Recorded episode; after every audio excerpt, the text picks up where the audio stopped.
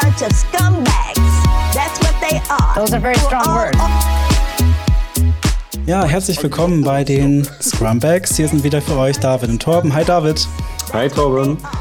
Und äh, heute versuchen wir mal eine kurze und knackige Folge zu machen, weil wir beide nicht so viel Zeit haben. Ähm, ich drücke einfach mal schon mal unseren äh, Zufallsgenerator für unsere Zufallsfrage.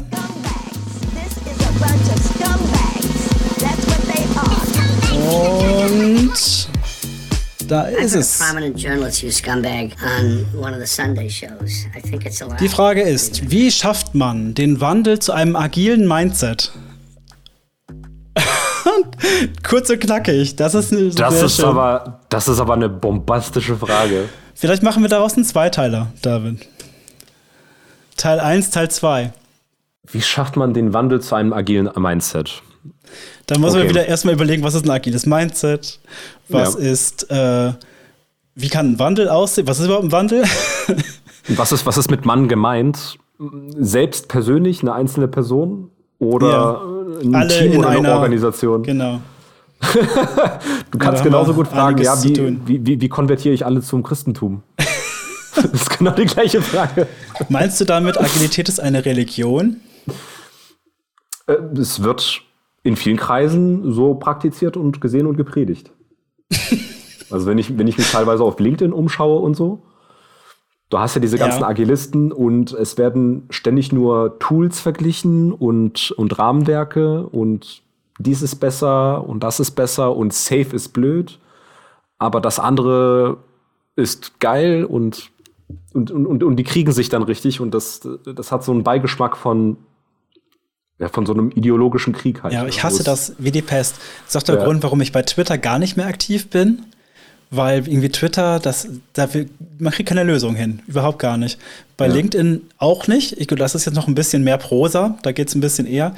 Ähm, aber ich weiß, du hattest mich ja vor ein paar Tagen oder so mal erwähnt äh, in so einem in so einer Diskussion, da habe ich auch mal dummerweise was zu geschrieben, weil ich Zeit hatte. Normalerweise mache ich das nie. Ich, schrei- ich klinke mich da nie ein bei diesen Diskussionen. Und da ging es ja tatsächlich auch wieder irgendwie darum, äh, äh, sollte man irgendwie Scrum-Teams befreien oder sowas? Also müssen die irgendwie befreit werden? weil müssen die, von Scrum, müssen die von Scrum befreit werden oder so? ja, von Scrum befreit werden, beziehungsweise damit ist er gemeint von allgemein von, von Rahmenwerken Ja. oder Regeln. Ne? Also sollten äh, Teams quasi regellos gemacht werden oder keine Ahnung was. Und ähm, da ist mir wieder aufgefallen, äh, wie diese, wie zwiegespalten doch diese agile Community ist. Also auf der einen Seite sind sie total toolversessen und methodenversessen und hier das nächste Framework, das nächste Framework, fast wie Softwareentwickler, ne? Und auf der anderen Seite gibt es das andere Extrem, die sagen, ähm, ja, so viel weg wie möglich, ne? Also so viel ähm, abbauen, wie irgendwie geht. An irgendwelchen äh, Rahmen oder Regeln oder sonst irgendwas, Prozessen. Es, ist, das, es steckt wieder das gleiche Grundmuster dahinter, dass man sich unbedingt an einem Rezept äh, orientieren möchte oder an irgendeiner Schritt-für-Schritt-Anleitung sich entlang, äh, entlanghangeln möchte, statt irgendwo ein gesundes Gleichgewicht zu finden. Man, es gibt Stellen, da macht, da macht eine Regelmäßigkeit Sinn, da machen Regeln Sinn. Es, machen andere, es gibt andere Stellen, da sind Regeln total schwachsinnig und da musst du selber, äh, selber überlegen, wie, wie es jetzt weitergeht. Und die Kunst ist es, glaube ich, eher, die, diese Stellen zu erkennen. Aber mal zu- mal zurück. Auch, ne? Vielleicht, mal zurück zur Frage, wie schafft man den Wandel zu einem agilen Mindset? Zweiteiler finde ich eine super Idee. Vielleicht können wir in dieser Folge mit dem ersten Teil beginnen. Und ich sehe so ein Teil, einmal, wie schafft man, wie kriegt man das selber hin für sich selbst? Auch wenn das hier vielleicht mit, nicht mit gemeint ist, aber ich halte das schon für wichtig, dass wenn man agil arbeiten möchte, muss man auch irgendwo auf sich selbst schauen, wie man das mit sich vereinbart. Und dann einmal vielleicht eine Nummer größer gesponnen auf Teamebene und Organisationsebene, aber vielleicht in einer anderen Folge. Ja, und du? ich würde dem vielleicht noch voraussetzen, was überhaupt so ein äh, Mindset überhaupt ist. Also was versteht man da überhaupt drunter? Vielleicht schaffen wir so das auch. Also dass wir vielleicht eine kurze Einführung da finden und dann vielleicht so mit dem persönlichen Anfang. Wäre das okay, für Okay. dich? Dann lass uns das so machen. Genau. Ja, was mir immer so ein bisschen einfällt, ist ja dieses auch, was wir gerade gesagt haben, also dieses äh, Doing Agile und Being Agile. Da gibt es auch wieder harte Dogmaten. Ja. You have to be agile. Ja, genau, aber das ist ja das, was, was ein bisschen mit dem, mit dem Mindset äh, gemeint ist. Ne? Also, die sind dann total dagegen, dass man so dieses Doing macht. Aber ich finde, das ist ähm, erstmal irgendwo eine Funktion über die Zeit. Also, ähm, schau dir mal irgendeinen an, der irgendwie was lernt oder irgendwas macht. Also, irgendwie, ein, ein, lass uns mal einen, einen Koch nehmen. Also, man fängt an zu kochen oder sch schau mal, äh, wenn wir Kinder, als wir mal Kinder waren und wir mit Kochen versucht haben zu experimentieren, haben die Mutti gesehen, wie sie kocht. So, was haben wir gemacht? Wir haben uns irgendwie Matsch genommen, irgendwie eine Schüssel, irgendwie Matsch rein und dann war das ein Matschkuchen. Wir haben gedacht, wir haben jetzt was gekocht. So. Die Mutti, die weiß, wie Kochen geht, die guckt uns an und lacht so ein bisschen, ne? Aber das passiert jetzt ja heutzutage auch. Also Leute nehmen sich den Matsch, packen irgendwas in eine Schüssel rein, weil sie da irgendwo eine Schüssel sehen, rühren das um und denken, sie haben jetzt einen Kuchen. Aber ist es ja nicht. Ne? Also die haben versucht, da irgendwas zu kopieren. Aber es geht ja weiter. Irgendwann, ich weiß nicht, wir sind ja beide irgendwann mal ausgezogen von zu Hause. Das heißt, wir mussten mal lernen, wie man zumindest ein Spiegelei macht oder Nudeln kocht oder keine Ahnung was. Und ähm, ja. dann lernst du so langsam, ähm, wie das geht. Ne? Also Mutti zeigt's. Ich habe mir tatsächlich so ein paar Sachen auch aufschreiben lassen. Jetzt nicht ein Spiegelei oder sowas, aber so ein paar Rezepte habe ich mir aufschreiben lassen. Und dann fängst du ja an tatsächlich mal die Rezepte durchzugehen. Und das machst du für eine Weile und irgendwann denkst du, ah, gut, an der Stelle, das gefällt mir nicht, ich ersetze jetzt mal was. So. Dann veränderst du Rezepte und guckst, was hat das für Auswirkungen. Und dann geht mhm. so weiter, so weiter, so weiter. Und du kannst dann natürlich irgendwann nochmal Kochlehre machen und äh, kannst irgendwann mal ähm, weiß nicht, der Meisterkoch werden und so auf dem Weg ähm, lernst du eigentlich immer mehr von diesen Regeln, die du vorher abgegangen bist, zu verstehen, wie das alles zusammenhängt, wie so die Prinzipien dahinter sind, äh, wie das äh, die Wirkprinzipien sind. Und dann kann ich ja immer mehr improvisieren, sage ich mal so. Und dann ähm, lächle ich ja so ein bisschen darüber, wie andere Leute Rezepte brauchen, um irgendwas hinzukriegen. Dann denke ich, ja, das muss so oder so oder so gehen und das passt dann auch meistens. Ne? Und ja. das ist, finde ich, ja eine Sache von Erfahrung und Lernen. Und äh, deswegen finde ich es ein bisschen frech von manchen Leuten, wenn sie dann sagen, ja, sei doch mal agile, ne? Also hör auf mit deinem Scrum da und hör mal auf hier mit deinem hier das x-te Framework oder keine Ahnung was. Aber die Leute brauchen das ja, die brauchen ja die Rezepte erstmal, um da überhaupt reinzukommen, also um die Praktiken überhaupt zu machen. Ja, ich bin, ich bin da ganz bei dir. Und ähm, viele Antworten auf diese Frage wirst du auch in ähm, ja, in Relation gesehen ähm, in vielen archaischen Modellen wiederfinden, wie Menschen früher was gemeistert oder was gelernt haben, mhm. vor tausenden von Jahren. Und es gibt ja dieses äh, Shuhari, vielleicht kennen das ja einige von euch, die jetzt zuhören. Und Shuhari ist, ähm, ja, wie soll, wie soll ich das erklären? Ja, so Meisterschaftslevel, so drei, Level zur Meisterschaft. So, ja. hm? Genau, und es gibt einmal Shu, Fol folge die befolge die Regel. Mhm. Dann gibt es H, brech die Regel oder bend the rule, sagt man dann auf Englisch. Ja. Und Re, be the rule. Ja. Und äh, durch, durch jeden dieser drei Phasen äh, gibt es dann eine andere Betonung auf, wie du was lernst und wie, wie, du, wie du deine Lernaktivitäten gestaltest und so weiter. Ja. Wenn man das mal ganz kurz runterbricht, Schuh, also streng die Regeln befolgen. Hier geht es ja einfach nur darum, sich dieses Korsett jetzt anzuziehen, eiskalt diese Schritt für Schritt Anleitung abzuarbeiten und das hundertmal und tausendmal und so lange, bis es einfach, bis du es internalisiert hast. Ne, bis ja, so ins Muskelgedächtnis quasi reinbringen. Es kommt ja so aus dem Kampfsport, ne, dass du diese, diese Grundbewegung äh, hinkriegst und auch die Muskeln entsprechend ähm, trainierst, ne? Genau, und in, in, Aikido-Kreisen wird auch viel darüber gesprochen und so. Mhm. Das wird auch, wird, wird auch so gelebt. Und dieses gleiche Grundprinzip findet man eigentlich überall wieder. Und dann gibt es äh, nach Schuh, also strenge Regeln befolgen, so lange die Sachen wiederholen, äh, bis man fertig ist. Bis man fertig ist, bis es halt eben ne, drinsteckt. Äh, dann hat man ja so ein bisschen Selbst, Selbstvertrauen, Selbstbewusstsein. Und jetzt geht es ja darum, die Regeln zu internalisieren und zu gucken, okay, wie muss ich jetzt die Regeln anpassen, um hier auch im Alltag zurechtzukommen?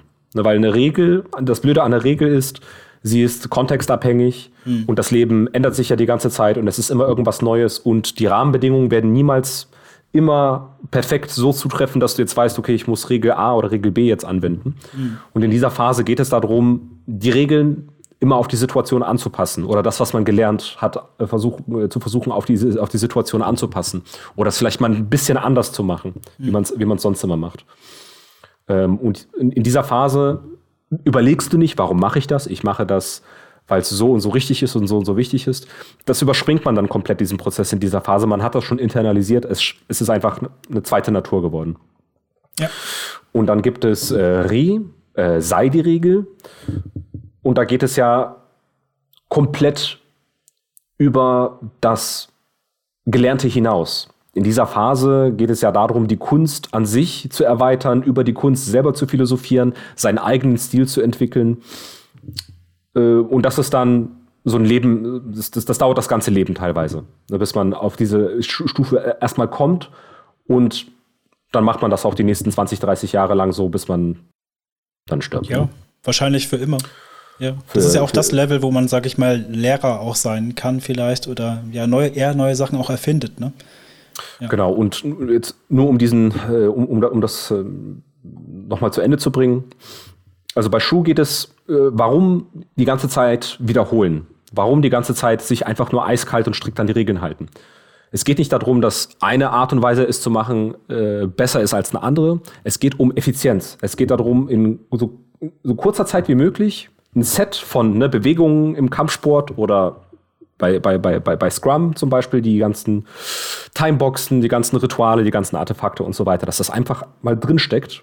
Und man hält sich jetzt eiskalt daran, auch wenn es blöd ist und auch wenn es keinen Sinn macht. Es geht um einen effizienten Lernprozess. Ja, weil man es noch nicht versteht, was dahinter steckt, quasi, ne? Ja. Genau. Und ähm, das, das heißt, ja, zum, zum Schluss, wenn wir jetzt zurück auf die, auf die Frage gehen, äh, auf die Frage, wenn wir jetzt wieder auf die Frage eingehen, wie schafft man den Wandel zu einem agilen Mindset? Und wenn man dabei von sich selbst so ein bisschen spricht, Shuhari ist, glaube ich, ein guter Anfang. Ich finde es auch. Ja. Da gibt es aber ein anderes Lager, die das komplett andersrum sehen. Also die sagen, ähm, erstmal musst du die Werte verinnerlichen. Ja, ja, natürlich. Ich finde aber, ich finde aber, dass dieses äh, das Serie-Level, so dieses Meisterschaftslevel, dass das eigentlich was ist, wo du quasi diese Werte voll verinnerlicht, also also da eigentlich auch erst richtig lebst, finde ich. Ähm, und auch erst richtig leben kannst, habe ich den Eindruck, weil du, also wenn du Werte leben, also Werte ist ja Ne? Also wenn wir so diese Hilfspyramide zum Beispiel uns anschauen, ne, sind die Werte ziemlich weit oben, also so in Richtung ähm, Identität schon hoch. Also ich bin quasi dann das. Also ich bin die Agilität. Wir sagen auch manchmal, wir sind Agilisten. Ne? Das ist ja schon ein Ausdruck dafür, äh, dass man versucht, sich mit irgendwas zu identifizieren, was man ähm, tief für wahr nimmt. Also auf jeden Fall starke Glaubenssätze da hat in der Richtung, aber auch haben wir sicherlich ein ziemliches starkes äh, Wertegebäude mittlerweile schon. Und ähm, wir sind da aber, also bei uns ist ja niemand gekommen und hat uns das irgendwie in den Kopf reingedrückt, diese Werte oder sowas, sondern wir sind ja eigentlich auch voll über die Praktiken gekommen damals. Also irgendwie, der eine hat mit Kanban angefangen, der andere mit Scrum, der andere äh, hat die hier und da und jenes nochmal erlebt und äh, irgendwelche Tools und Methoden nochmal dazugenommen. Und das waren alles mal Methoden, die wir gelernt haben. Ähm, deswegen, ich glaube das auch. Also man muss eigentlich über die Praxis kommen, Wiederholung machen, Wiederholung machen, Wiederholung machen. Und was ich wichtig finde, ist, man sollte äh, stark reflektieren. Also wofür mache ich das hier gerade eigentlich? Also jetzt nicht nur, das ist okay, ne, wenn man so anfängt, finde ich, mit Scrum zum Beispiel anfängt und wirklich nur stumpf die Sache macht. Aber man sollte sich ab irgendeiner Stelle überlegen, wofür mache ich das denn jetzt? Also was für Wirkprinzipien stecken dahinter, um da quasi tiefer einzusteigen, weil das macht, finde ich, das nächste Level dann aus. Ja. Und zu den Leuten, die dann sagen, erstmal Werte lernen und dann Scrum machen oder Werte verinnerlichen. Dadurch, dass du dieses äh, Format befolgst, also erstmal alles wiederholen, dann die Regeln anpassen und dann auf Meisterschaft hinarbeiten. Dadurch, dass du das im ersten Schritt beim Schuh geht es ja nur darum, dass die ganze Zeit wiederholen.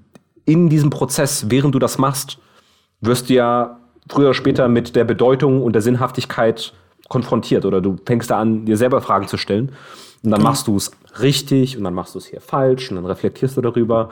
Ah, deswegen musste ich das so und so machen oder deswegen werde ich das so und so anders machen das nächste Mal. Und dann entsteht ja dieser ganze Verinnerlichungsprozess in der ersten Phase. Ja. Ja. Und vielleicht, um das noch abzuschließen, vielleicht können wir da tatsächlich dann, wenn ich so auf die Uhr gucke, äh, da so langsam den, den Cut dann auch tatsächlich schon machen. Ähm, oder vielleicht so ein bisschen das nächste Thema ein bisschen anknuspern. Ähm, was mir noch immer geholfen hat, war auf jeden Fall ähm, Vorbilder auch zu haben. Also andere Menschen, die irgendwie auf einem anderen Level schon unterwegs sind. Also ich kann mich ein bisschen zurückerinnern, wo ich so auf dem Schullevel war, so mit, mit äh, Kanban, glaube ich, damals, ähm, und den ganzen Techniken, die es da auch so mit drin gibt und äh, auch agilen Entwicklungspraktiken. Ähm, das war ziemlich neu für mich und ich habe das erstmal blöd gemacht und geguckt, was passiert, aber ich war ziemlich schnell dann äh, mit Leuten in Kontakt, zum Beispiel hier in Kassel ähm, beim, beim agilen Montag damals, den es danach gab und äh, bin da mit Leuten in Kontakt gekommen, die ein paar Schritte weiter waren als ich und so äh, einige von diesen Sachen schon sicher angewandt haben. Und äh, da konnte ich extrem viel lernen und konnte auch so ein bisschen die Haltung aufnehmen, also so diese, diese, diesen Vorbildcharakter quasi äh, nutzen. Und das habe ich gar nicht bewusst gemacht, sondern die haben das ja vorgelebt und ich fand das interessant und habe dann gewisse Verhaltensweisen übernommen, auch manchmal gefragt, ey, wie kommst du denn da drauf, dass wir das jetzt so machen und dadurch konnte man das, finde ich, noch, noch äh, stärker lernen. Und ähm, das finde ich ist für so einen Wandel auch ganz wichtig, dass man Leute dabei hat, die schon ein Level höher sind. Und ähm, quasi schon, ja, also so ein bisschen der Meister sozusagen, ne, den man da irgendwo hat. Oder zumindest nimmst, äh, nennst ein Vorbild. Also, dass man Vorbilder hat, an denen man sich orientieren kann, die man fragen kann, deren äh, Verhalten man beobachten kann und so weiter. Also, das fände ich auch nochmal wichtig. Auf jeden Fall. Also ich habe die ganzen Sachen, die mir heute am meisten weiterhelfen und mich am, am besten weiterbringen, das sind alles Sachen, die ich von meinen Mentoren und von meinen Lehrern gelernt habe. Ne? Also durch die gesamte Karriere hinweg. Also ich habe da wenig alleine auf die Kette gekriegt und hatte eine wenige, wirklich wenige, eine sehr begrenzte Anzahl von er, erleuchtenden Momenten, wo ich wirklich alleine da drauf gekommen bin. Das meiste ist, wie du es auch gesagt hast, äh, Torben, im Zusammenspiel mit, mit, mit einem Mentor. Okay. Gut, wollen wir dafür heute einen Cut machen und beim nächsten Mal machen wir weiter mit Teil 2, ähm, nämlich agiles Mindset, ähm, was wir jetzt ja so ein bisschen umrissen haben. Ähm, was bedeutet das denn auf einem persönlichen Level und was bedeutet das vielleicht auf einem ähm, Level, ich sag mal, auf einem sozialen Level? also Gruppe, Team. Und so weiter. Mal, mal, mal gucken, Welt. wie weit wir kommen. Weltreligion, Agilität, ne? Da haben wir es schon wieder. Naja, okay. Gut. Dann ähm, vielleicht noch ein Wort an unsere Zuschauer und äh, Zuhörer. Äh, wenn ihr eine Frage für uns habt, ähm, schickt die doch bitte einfach an frage at scrumbags.de. Die würden wir dann in unseren äh, Pool mit aufnehmen. Die wird dann zufällig gezogen. Wer jetzt bei YouTube unterwegs ist, der kann unter diesem Video einen äh, Kommentar schreiben mit seiner Frage. Ähm, ansonsten sind wir aber auch bei Twitter unterwegs, Scrumbags. Ähm, wir sind bei LinkedIn unterwegs. Äh, einmal David Orlowski, Torben Eckberts. Könnt ihr uns auch anschreiben. Oder wenn ihr uns kennt, äh, sprecht uns doch einfach direkt an. Dann ähm, ist es eventuell schon eure Frage, die beim nächsten Mal, beim übernächsten Mal beantwortet wird. Beim nächsten Mal, wie gesagt, der Teil 2 von dieser Folge. Und ähm, ja, wir wünschen euch eine schöne äh, Woche. Und ähm, dir wünsche ich natürlich auch eine schöne Woche, David. und frohe Herzlichen Ostern. Dank. Ne? Also, und die Folge kommt raus am, äh, am Ostersonntag. Nee, stimmt gar nicht. Nee, habe ich jetzt Quatsch geredet. Oh, das ist ja blöd. Die letzte Folge, die wir gemacht haben, die kommt an Ostern raus. Da haben wir gar nichts mehr gesagt. Hm. Wir müssen ein Kommt bisschen vorausplanen raus? zukünftig. Bitte? Wann kommt die raus, diese Folge jetzt? Am Sonntag? Am Sonntag, jetzt am kommenden Sonntag, dem 29. Oh, das ist ja noch gar nicht Ostern. Ja, Ostern ist dann das Wochenende da drauf. Ja, dann Ist kommt ja ihr an. Ostern. Fantastisch. Vielleicht- ja, dann vielleicht wünscht euch frohe Ostern. Vielleicht hört ihr es ja ein paar Tage später und dann ist es auch schon Ostern. Ne? Wer weiß. nee, ich bin mir ziemlich sicher, dass, wir, dass diese Folge am, am Ostersonntag rauskommen wird. Okay, ihr habt's, ihr habt's gehört vom Torben. Fro, fro, äh, frohen Ostersonntag. Frohen Ostermontag. Genau. Schön. Dann, ähm, ja, ciao. Haut rein! Bis zum nächsten Mal. Bis zum Herzlichen nächsten Dank Mal. fürs Zuschauen. ciao. Tschüss.